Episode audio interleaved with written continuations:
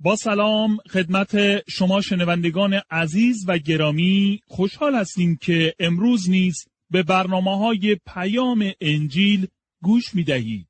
از شما دعوت می کنیم به برنامه مطالعه و بررسی کلام خدا که توسط دکتر جان برنون مگی تهیه شده است توجه کنید. کتاب حزقیال فصل 22 موضوع اصلی این فصل عبارت است از بازنگری زشتی و پلیدی اورشلیم در این بخش یعنی از فصلهای 20 الی 24 به آخرین نبوتها درباره داوری و مجازاتی که بر قوم اسرائیل میآید توجه می‌کنیم. پیام های حزقیال در ابتدا به دو گروه از مردم که به تبعید و اسارت بابل برده شده بودند داده شدند. آنها این باور و اعتقاد را داشتند که خدا هرگز معبد را نابود نخواهد ساخت چون جایگاه مقدس و حضور پرجلال او در آنجا بود. آنان باور داشتند که خدا هرگز به نبوکت نصر اجازه نخواهد داد آن را لمس کند. پیامبران دروغی نیز تبعیدیان و اسیران را در این نوع اعتقاداتشان تشویق کرده و در واقع ایشان را از ایمان حقیقی و بازگشت به نزد خدا باز می داشتند. و برای آنان این تصویر را می ساختند که نیازی نیست به سوی خدا بازگردند و یا از بت پرستی و دیگر گناهان شریرانه خیش دست بکشند. موضوعی که امروز اغلب بسیار زیرکانه اتفاق میافتد و به نظر من بایستی به دقت مراقب آن باشیم این است که افرادی هستند که حتی قبل از مرگشان مورد حمد و ستایش قرار می‌گیرند ولی معمولا به طور خاص هنگام مراسم سوگواریشان با اینکه این افراد دور از خدا زندگی کرده و در گناه به سر می بردند ولی بعضی واعظین سعی می‌کنن که آنان را با سخنان تحسین آمیز و تعارفات خود به زور وارد بهشت کنند. بسیار مهم است که هنگام سخن گفتن در مورد افرادی که از این دنیا رفتهاند کاملا دقت کنیم که درباره آنان چه می‌گوییم. در غیر این صورت ممکن است یک فرد غیر ایماندار اعمال نیک خود را با اعمال شخصی که مرده مقایسه کرده و در نتیجه به این سو هدایت شود که نیازی به نجات یافتن ندارد. نکته غمانگیز و تأسف آور این است که امروزه پیام های انجیل و خبر خوش مسیح اغلب درون کلیساها و به ایمانداران داده می شود و نه در زمان و مکانی که افرادی دنیوی غیر ایماندار و نجات نیافته جمع می شوند. بسیاری اوقات ازین در مراسم عمومی پیام خیش را به شیوهی بیان می کنند که مورد رضایت غیر ایمانداران باشد و در واقع حقیقت کلام خدا را اعلام نمی کنند و پیامبران دروغین در زمان حزقیال نیز چنین می کردند. حزقیال در این نبوتهای آخر به طور جدی هشدار می دهد. در فصل 20 نبوتی در ارتباط با نگب قسمت جنوبی اسرائیل در اطراف بعر شبه بیان نمود که در آن نبوت خدا گفت دشت های پوشیده از جنگل را در آنجا به آتش خواهد کشید. من به آن منطقه سفر کردم و یکی از خشکترین مناطق می باشد. گیان بسیار کمی در آنجا می رویند و من درختی را در آن اطراف مشاهده نکردم. ظاهرا قبلا یک منطقه جنگلی بوده است ولی خدا آنجا را داوری نمود و آشکار است که مجازات شدیدی را در آن محل به انجام رسانده است. سپس در فصل 21 نبوت قابل توجه در این رابطه را شنیدیم که هیچ کس نخواهد بود که بر تخت سلطنت داوود پادشاه بنشیند تا زمانی که خداوند عیسی مسیح آمد. این همان حقیقتی است که فرشته به مریم گفت که او را بر تخت سلطنت پدرش داوود خواهم نشانید. توجه می کنید در واقع لازم است که پیام حزقیار را نیز در ایام میلاد مسیح و جشن کریسمس مورد توجه قرار دهیم. تمام جزئیات و پیشگویی هایی که پیامبران در گذشته اعلام کردند امروز مورد نیاز ما می باشد. بازنگری زشتی و پلیدی اورشلیم فصل 22 شامل فهرستی از اعمال زشت و شریرانه مردم اورشلیم می باشد. در حزقیال فصل 22 آیه 1 الی 16 می خانیم پیغام دیگر از جانب خداوند بر من نازل شد. ای انسان خاکی، اهالی جنایتکار اورشلیم را محکوم کن. گناهان کثیفشان را آشکارا اعلام نما بگو خداوند چنین میفرماید ای شهر جنایتکاران که محکوم و ملعون هستی. ای شهر بتها که نجست و آلوده ای گناهان تو آدمکشی و بتپرستی است. بنابراین روز هلاکت تو نزدیک شده و پایان زندگیت فرا رسیده است. تو را نزد قومهای جهان مسخره و رسوا خواهم نمود. ای شهر بدنام و سرکش قومهای دور و نزدیک تو را به باد مسخره خواهند گرفت تمام بزرگان اسرائیل در اورشلیم از قدرت خود برای آدمکشی استفاده می کنند. در این شهر پدر و مادر احترامی ندارند. غریبان مظلوم می شوند و یتیمان و بیوه زنان مورد ظلم و ستم قرار می گیرند. اماکن مقدس مرا خار می شمارند و حرمت روزهای سبت را نگاه نمی دارند. مردم را به ناحق زندانی و محکوم به مرگ می کنند. بر هر کوهی بتخانه دیده می شود. شهوت پرستی و ناپاکی در همه جا به چشم می خورد. ادهی با زن پدر خود زنا می کنند. بعضی دیگر با زن خود در دوره قاعدگیش همبستر می شوند. زنا با زن همسایه، با عروس، با خواهر ناتنی امری عادی و رایج گشته است. این شهر پر است از آدم های مزدور، رباخاران و آنانی که به زور مال مردم را غصب می کنند و می خورند. ایشان مرا کاملا به فراموشی سپردند. پس حال من به این سودهای نامشروع و خونریزی ها پایان می دهم. آیا تصور می کنید در روز داوری من تاب و توانی در ایشان باقی بماند؟ من خداوند این سخنان را گفتم و آنها را عملی خواهم ساخت. ایشان را در سراسر جهان پراکنده خواهم کرد و شرارت ها و گناهانی را که در میان ایشان است از بین خواهم برد. آنها در میان قوم ها بی آبرو خواهند شد تا بدانند که من خداوند هستم. حزقیال شهر اورشلیم را شهر خونین مینامد. اشعیا نیز درباره این شهر در اشعیا فصل یک آیه 21 چنین گفت ای اورشلیم زمانی تو نسبت به خداوند وفادار بودی اما اینک همچون یک فاحشه به دنبال خدایان دیگر می روی. زمانی شهر عدل و انصاف بودی اما اکنون شهر جنایتکاران شده ای. خداوند عیسی مسیح در انجیل لوقا فصل 13 آیه 34 برای شهر اورشلیم گریست و گفت ای اورشلیم ای اورشلیم ای شهری که کشتارگاه انبیا می باشی. ای شهری که انبیایی را که خدا به سویت فرستاد سنگسار کردی. چند بار خواستم فرزندانت را دور هم جمع کنم همانطوری که مرغ جوجه هایش را زیر پروبالش می‌گیرد اما نخواستی. از تمام اینها گذشته آیا آنان خداوند عیسی مسیح را نیز در آن شهر مصلوب نکرده و به قتل نرساندند؟ آنها او را تسلیم رومیان کردند تا کشته شود. استیفان بود که بر طبق کتاب اعمال رسولان فصل هفت آیه پنجاب و دو به یهودیان گفت کدام پیامبری است که اجداد شما او را شکنجه و آزار نداده باشد؟ پیامبرانی که آمدن آن مرد عادل یعنی عیسی مسیح را پیشگویی می کردند سرانجام مسیح را نیز گرفتند و کشتند.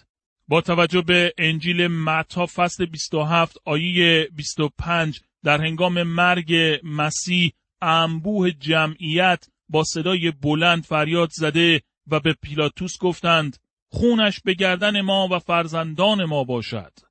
رهبران اسرائیل نیز در نافرمانی از خدا و گناهان زشت سهیم بودند. در حزقیال فصل 22 آیه 25 می‌خوانیم بزرگانشان توطعه میچینند و همچون شیری که قرش کنان شکار را میدرد بسیاری را می‌کشند اموال مردم را غصب می کنند و از راه زور و تجاوز ثروت میاندوزند و باعث افسایش شمار بیوه زنان میگردند. پیامبران دروغین می‌گفتند همه چیز خوب و درست است. ما مورد آمرزش و بخشش قرار خواهیم گرفت و مجازات نخواهیم شد. حزقیال فصل 22 آیه 26 می‌گوید کاهنانشان احکام و قوانین مرا میشکنند خانه مقدس مرا نجس می‌سازند فرقی بین مقدس و نامقدس قائل نمی‌شوند فرق میان نجس و طاهر را تعلیم نمی‌دهند و حرمت روز سبت را نگاه نمیدارند به همین جهت نام مقدس من در میان آنها بی حرمت شده است. کاهنان و رهبران مذهبی شریعت و احکام خدا را زیر پا میگذاشتند. در حزقیال فصل 22 آیه 27 می‌خوانیم رهبرانشان مانند گرگ شکار خود را میدرند و برای نفع خود دست به جنایت می‌زنند. رهبران و حاکمان قوم مانند گرگهایی بودند که شکار خود را میدرند. با توجه به کتاب اعمال رسولان فصل 20 آیه 29 پولس نیز درباره گرگهایی که با لباس میش به میان گله خدا میآیند هشدار داده است و امروز چنین گرگهایی را در کلیسای امروزی مشاهده می‌کنیم. حزقیال فصل 22 آیه 28 الی 29 می‌گوید انبیایشان از فکر خود رویاهایی تعریف می کنند و به دروغ می‌گویند که پیامهایشان از جانب خداوند است. حال آنکه من حتی کلمه ای نیز با ایشان سخن نگفتم با این کار گناهان را می پوشانند تا زشتی آن دیده نشود همان گونه که دیوار را با گچ می پوشانند. حتی مردم عادی نیز مال یکدیگر را می خورند. فقرا و نیازمندان را ظالمانه قارت می کنند و اموال اشخاص غریب و بیگانه را با انصافی از دستشان می گیرند. چرا شهر اورشلیم شهر خونین و جنایتکار نامیده شد؟ به علت آنچه بزرگان، رهبران، کاهنان، حاکمان، پیامبران و مردم آن شهر انجام می‌دادند. همگی ایشان از خدا دور شده و بر ضد او عمل می‌کردند و حزقیال فصل 22 آیه 30 الی 31 می‌گوید اما من کسی را جستجو می کردم که بار دیگر دیوار عدالت را در این سرزمین بنا کند. کسی را می جستم که بتواند در شکاف دیوار شهر بیستد تا به هنگام ریزش غضب من از شهر دفاع کند. ولی کسی را نیافتم. بنابراین خشم خود را بر آنها خواهم ریخت و در آتش غضب خود هلاکشان خواهم ساخت و آنها را به سزای همه گناهانشان خواهم رساند. هیچ کس در آن سرزمین یافت نمی شود که بتواند عدالت و انصاف را در آنجا برقرار سازد. من خدا را شکر می کنم که او مردی را یافت که بین گناه من و خدای قدوس بیستد. آن مرد خداوند عیسی مسیح است و خدا کسانی را که به او تعلق دارند در مسیح می بیند.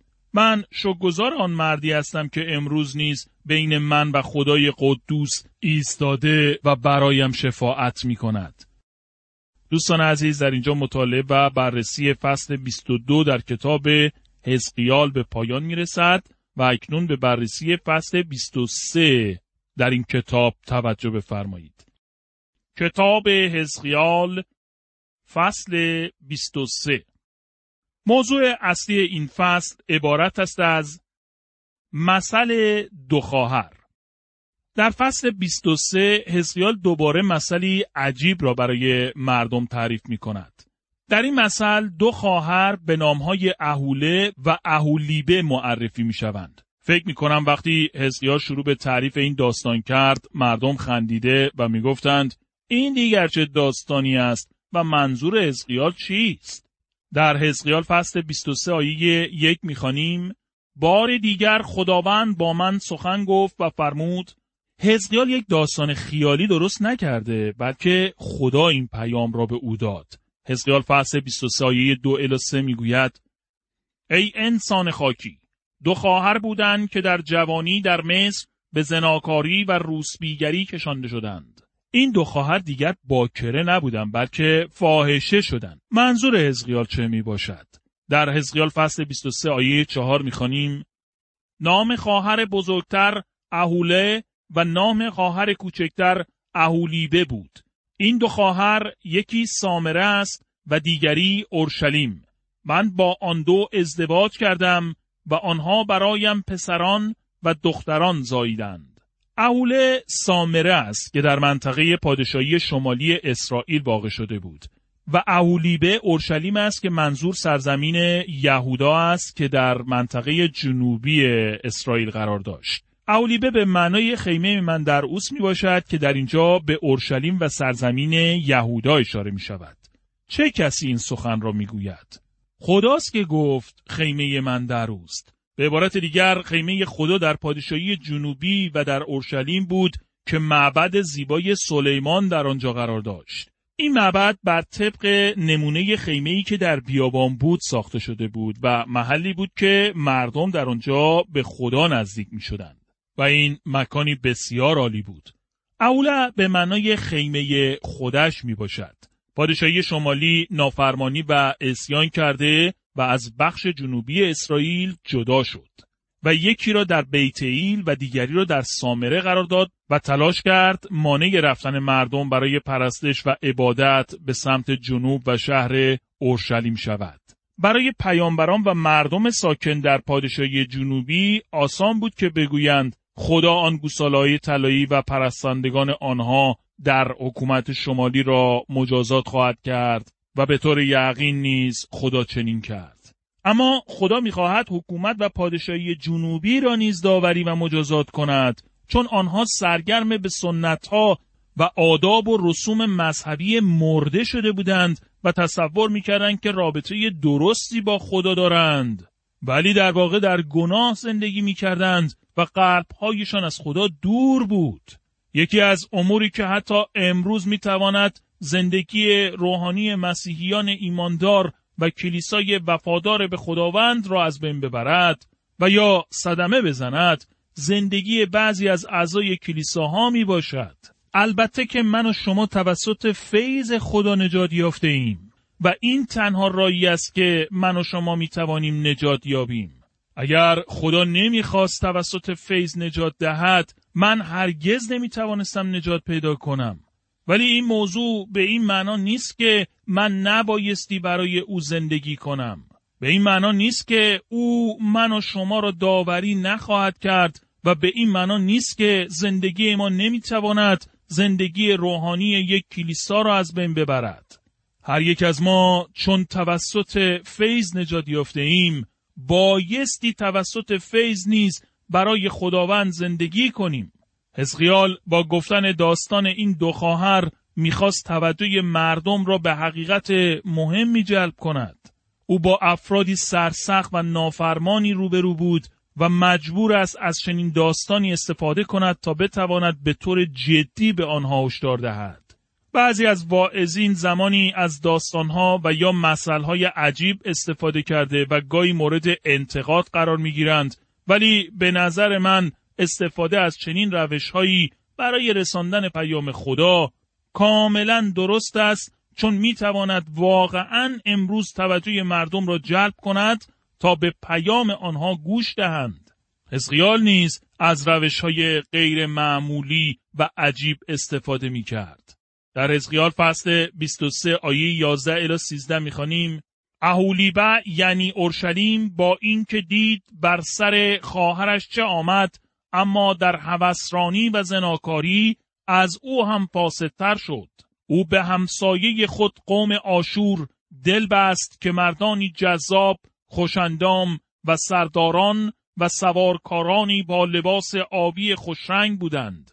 دیدم که او نیز آلوده شد و به راه خواهر بزرگترش رفت. این آیات به یک اتفاق تاریخی اشاره می کند وقتی که آغاز پادشاه در حکومت جنوبی اسرائیل سلطنت می کرد. با توجه به کتاب دوم پادشاهان فصل 16 آیه 10 الی 18 او به ملاقات تقلت فلاسر پادشاه آشور رفت و در آنجا بتخانه بسیار زیبایی را دید. بنابراین تمام جزئیات آن را برای اوریای کاهن فرستاد تا او نیز قربانگاهی مانند آن بتخانه بسازد. او می‌خواست با این کار عبادت و پرستش را بهتر کند. ولی در واقع خدا اعمال او را نمیپسندید و دل او با خدا نبود. به این ترتیب پادشاهی شمالی اسرائیل داوری و مجازات شد. اکنون حکومت بابل به پادشاهی جنوبی حمله می کرد و نابودی این پادشاهی فرا رسیده بود. خدا هر دو پادشاهی شمالی و جنوبی اسرائیل را داوری و مجازات نمود چون آنان از خدای زنده و حقیقی رویگردان بودند. یکی با بیشرمی و گستاخانه به بود پرستی روی آورده بود و دیگری با ریاکاری و ظاهرسازی وانمود می‌کرد که خداوند را پرستش می‌کند در حالی که قلبش از خدا بسیار دور بود.